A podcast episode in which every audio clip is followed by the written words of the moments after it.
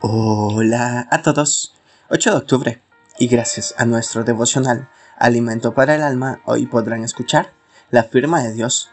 Lectura sugerida es el Salmo 19. Su verso 1 dice, Los cielos cuentan la gloria de Dios. Una de las principales fuentes de ingresos en mi país es el turismo. Lo utilizamos en el siguiente eslogan.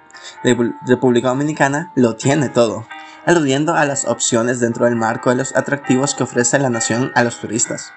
Siendo honesto, no he hecho gran turismo interno. Aún, aún personas de otros países alaban las bellezas de mi, de mi país, y ciertamente hay muchas cosas impresionantes.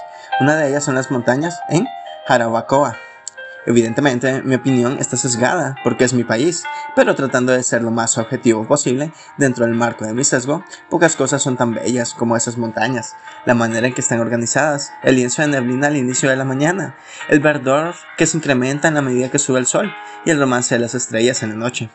Hacen de este espacio todo un espectáculo a la vista de quien se detiene a verlo.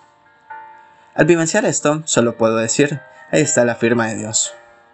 Cada detalle de esos paisajes fue concebido e ideado en la mente de Dios, pero más que todo y no solamente en Jarabacoa, sino en cualquier espacio en donde Dios ha plasmado su firma, tiene un mensaje, que se resume en yo, Dios, hice todo esto para que la humanidad la disfrute y me reconozca como el creador y principio de todas las cosas.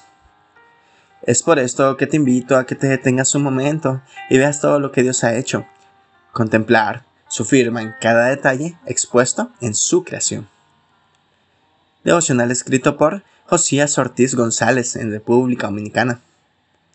Detente y mira el mensaje de Dios en lo que te rodea. Muchas gracias por escuchar.